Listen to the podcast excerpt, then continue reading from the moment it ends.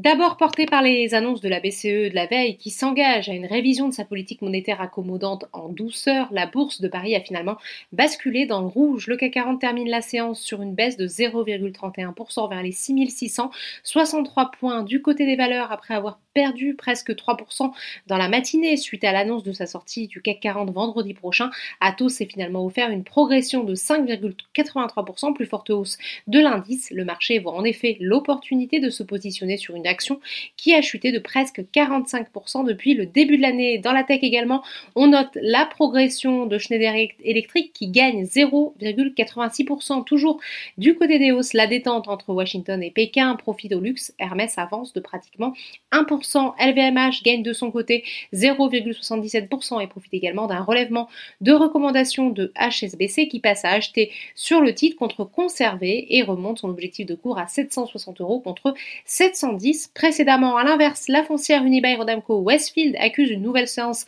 de repli, plus de 4% de baisse. Le titre est lanterne rouge de l'indice. À la baisse également, Alstom qui recule de 2,70%. Dans l'actualité du SBF 120 de Richebourg, conformément à la décision prise par le Conseil scientifique des indices d'Euronext Paris, intègre ce soir le SBF 120 après la clôture des marchés. Le titre progresse légèrement de 0,15% du côté des baisses. Ruby est pénalisé par des prévisions décevantes malgré des résultats semestriels solides. La biotech Valneva de son côté est toujours en baisse pénalisé par des prises de bénéfices. À contrario, Elior s'offre une deuxième séance de hausse, tout comme Eramet. Enfin, on termine par les marchés américains. La bourse de New York a ouvert en hausse ce vendredi après quatre séances de repli soutenues par l'annonce d'un réchauffement entre Washington et Pékin qui a éclipsé momentanément les interrogations sur la vigueur de la reprise économique. Voilà, c'est tout pour ce soir. N'oubliez pas, toute l'actualité économique et financière est sur Boursorama.